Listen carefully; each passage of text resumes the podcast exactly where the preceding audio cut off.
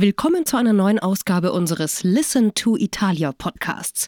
In dieser Folge geht es für uns in die zweitkleinste Region Italiens, nach Molise. Die Region im unteren Teil des Stiefels, im Süden Italiens an der Adria. Und für alle, die sich fragen, was ist denn dann die kleinste Region Italiens? Ja, kleiner ist nur das Aostatal. Das liegt im Nordwesten des Landes und ist direkt an der Grenze zu Frankreich. Und wie immer begegnen wir in unserem Podcast den Menschen aus der Region, die passionierte Projekte haben, eine Familiengeschichte oder eben Menschen, die sich in Molise verliebt haben und andere auf den Geschmack bringen möchten, ihren Lieblingsplatz in Italien kennenzulernen.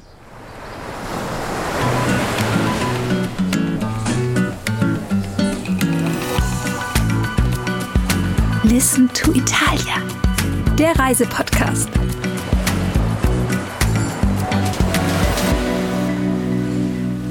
Um den Standort der Region Molise noch ein bisschen genauer einzuordnen, im Norden von Molise liegen die Abruzzen. Im Osten ist Apulien, im Süden Kampanien und im Westen grenzt die Region Latium an, zu der ja Rom gehört.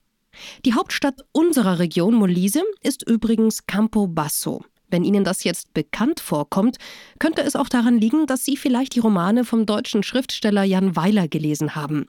Denn in Maria ihm schmeckt's nicht und Antonio im Wunderland dreht sich alles um Antonio Marcipane, der ursprünglich aus Molise kommt, genauer gesagt aus Campobasso. Der Bestsellerautor hat die kleine Region also auch noch mal ein Stückchen bekannter gemacht. Trotzdem gilt Molise noch als echter Geheimtipp und gilt als eine sehr authentische und echte Region Italiens. Und auch hier erleben Sie Slow Tourism und Slow Food. Bevor wir durch die Weinberge schlendern und Wein verkosten, dem Molise Trüffel auf die Spur kommen, die feinsten Olivenöle schmecken und Austern schlemmen, wollen wir die Region als solches noch näher kennenlernen, zusammen mit Patrizia Olivieri von Molitur. Molitor ist ein Reiseveranstalter, der Ihnen die Region als kleine Schatztruhe voller großer Schönheiten präsentiert.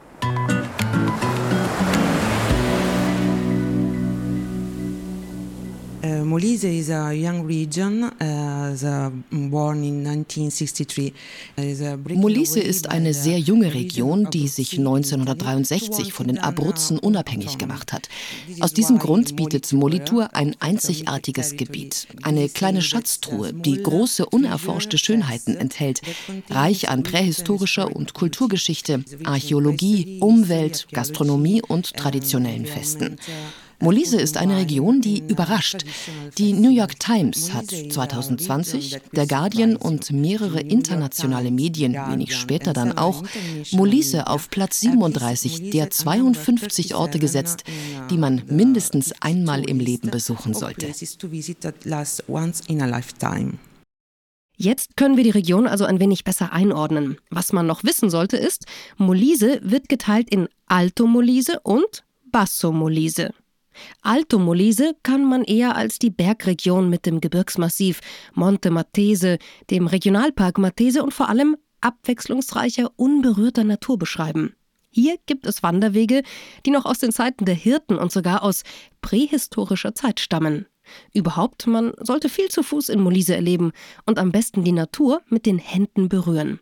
Das kann man auch in Campobasso, wo Manuele Martelli, der Direktor des Vier-Sterne-Hotels San Giorgio, besondere Touren für seine Gäste anbietet. Das Hotel liegt zentral in Campobasso. In der Nähe gibt es für Winter-Outdoor-Fans das Skigebiet Campitello Matese in den Bergen bei Campobasso zu erleben und im Frühling, Herbst und Sommer kann man auf den Erlebnisrouten durch die Molise Weinberge von Larino Trüffel und kulinarische Verkostungen genießen. Wir bieten Trüffeljagdausflüge an, die wirklich besonders sind, weil Sie mit Hunden auf Trüffelsuche gehen können. Wir haben weiße und schwarze Trüffel.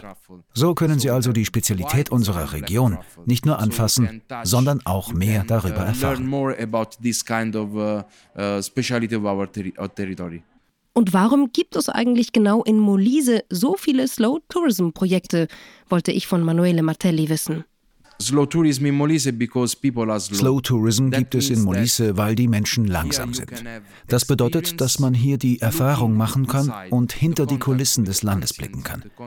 Man hat bei uns direkten Kontakt mit den alten, den älteren Menschen, denn man muss wissen, dass wir 136 Städte in unserer Region haben, aber die meisten in unserer Bevölkerung sind eher ältere.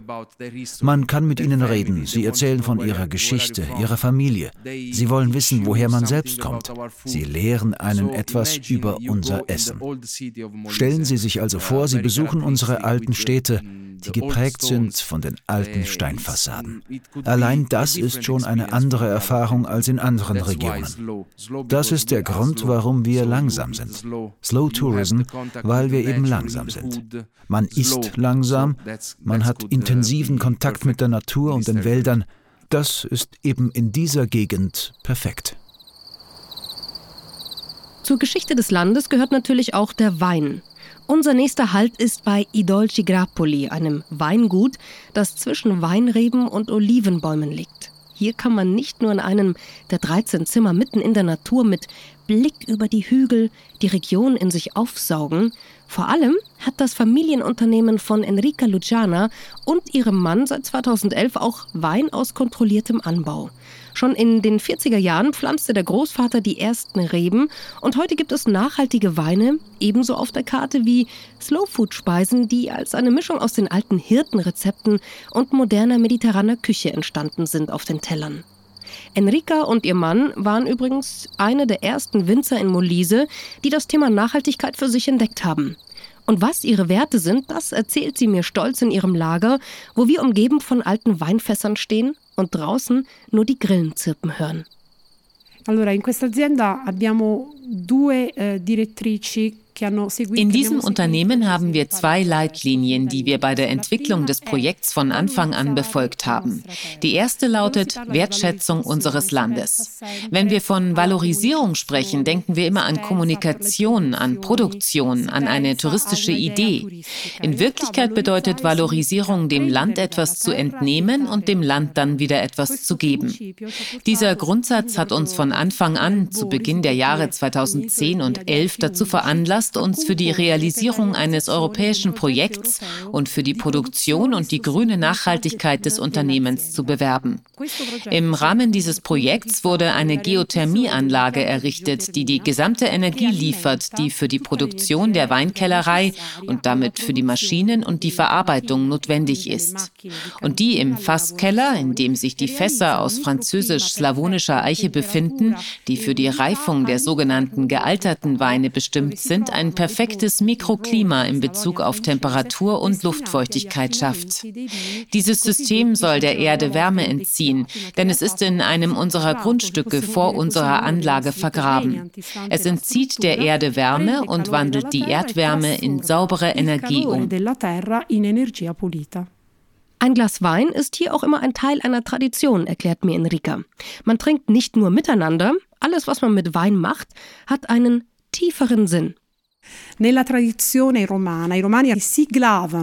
In der römischen Tradition haben die Römer Vereinbarungen getroffen, indem sie das austauschten, was wir heute den Handschlag nennen, und besiegelten es mit einem heiligen Ritus, dem Austausch des Glases. Aus demselben Glas trinken und daraus Rotwein trinken. Diese Tradition hat sich in den bäuerlichen Traditionen erhalten, insbesondere in Molise und Larino. Als der Pächter den Vertrag um weitere vier Jahre verlängerte, stieß er darauf an, wie wir heute sagen würden, aber aus demselben Glas. Das ist genau die römische Tradition, die seit Generationen weitergegeben wird. Wer in die Kantine Duva kommt, beginnt hier seine Reise. Ob er eine Nacht schläft, einen Urlaub macht oder eine individuelle Reise unternimmt, alles beginnt immer mit diesem Trinkspruch zusammen mit den Gastgebern. Als Zeichen der Begrüßung, aber auch des Einverständnisses, eine Art Sakralität. Wir wiederholen es immer wieder lo ripetiamo sempre. Und dann müssen wir noch kurz über Tintiglia sprechen, einen der bekanntesten Weine aus Molise. Tintilla hat auch die Eigenschaft, eine Rebsorte mit einem weiblichen Namen zu sein. Und ich sage gerne, dass es sich dabei um eine etwas schwierige Dame handelt, ein wenig gehässig. Sie ist mehr als viele andere Pflanzen den klimatischen Veränderungen ausgesetzt und daher sehr empfindlich. Sie saugt die Sonne auf wie eine blonde Frau und muss daher abgedeckt werden. Sie braucht Feuchtigkeit und will Wasser, aber keine Stagnation. Sie will Mineralsalze, aber kein überschüssiges Eisen. Sie braucht also eine Kombination von Elementen, um gut zu wachsen. Ein eleganter Wein mit einer sehr dunklen violetten Farbe, mit einer schönen Note von Brombeeren und Waldbeeren, aber mit einem leichten, weichen und eleganten Tannin. Wir können also sagen, dass Molise von einer kapriziösen Frau repräsentiert wird, die aber Chanel trägt.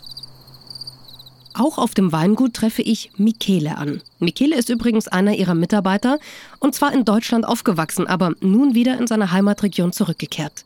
Wenn man mit ihm spricht, funkeln die dunklen Augen und man merkt die Liebe zu seiner Heimat in jedem Wort. Aber er erklärt uns selbst, was ihn an Molise und auch an I Dolci Grapoli so glücklich macht. Ah, es gibt viel zu sagen, aber auch, aber es reichen auch wenige Worte.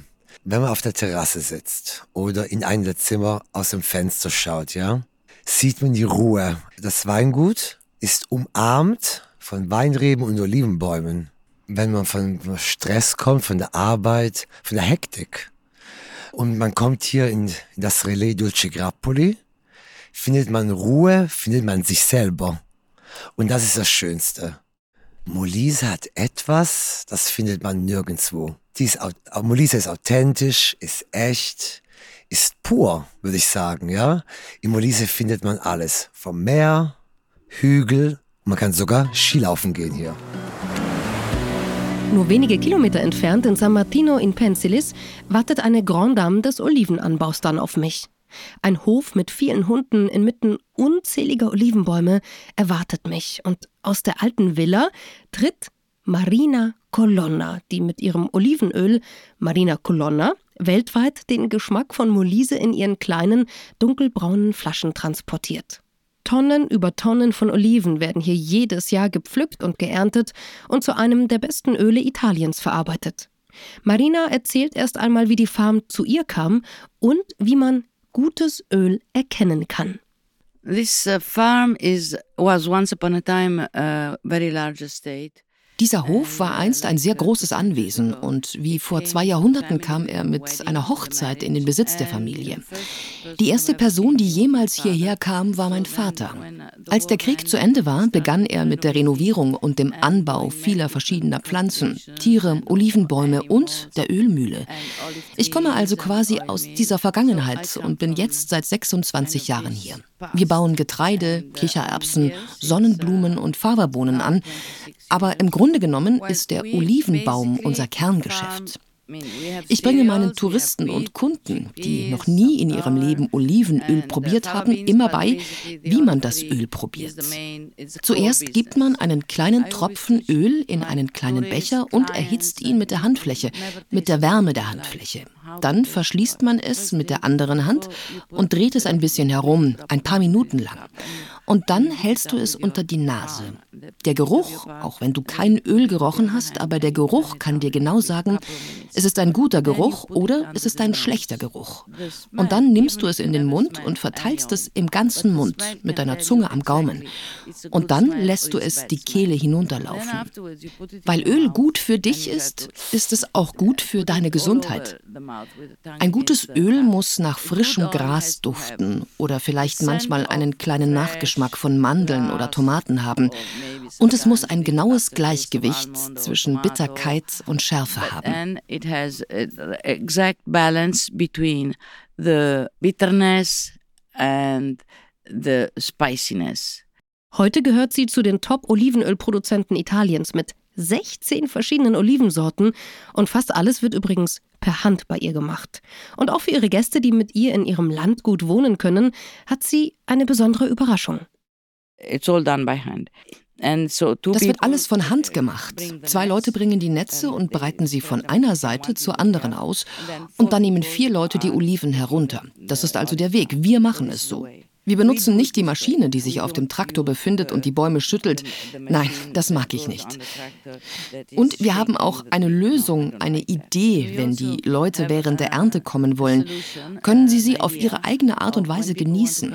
Dann gehen sie mit einer Flasche Öl nach Hause und sagen, das habe ich gemacht, weil ich die Arbeit gemacht habe, weil ich die Erfahrung gemacht habe.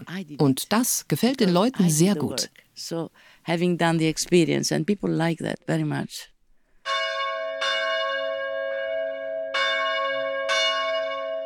Von Alto Molise geht es nun nach Basso Molise. Hier gibt es lange Sandstrände, im Landesinneren sanfte grüne Hügellandschaften, der ein oder andere Olivenhain und die farbenfrohe Hafenstadt Termoli mit einem 360 Grad Rundumblick auf das glitzernde Meer, den man vom Kastell aus in Termoli hat, den pastellfarbenen Häuserfronten, die in der mediterranen Sonne schwärmerisch der Hitze trotzen und dem langen Sandstrand, kann man hier einiges erzählen. Oder man setzt sich auf die Terrasse direkt am Meer mit Blick auf Kastell und Weite und Horizont und genießt hervorragendes Essen in einem Top-Fischrestaurant. Hier hat die preisgekrönte Solli Tomassone aus Apulien stammend ihr Restaurant Oysterfisch eröffnet. Innen findet man die Farben des Himmels und des Meeres wieder, weiß und hellblau.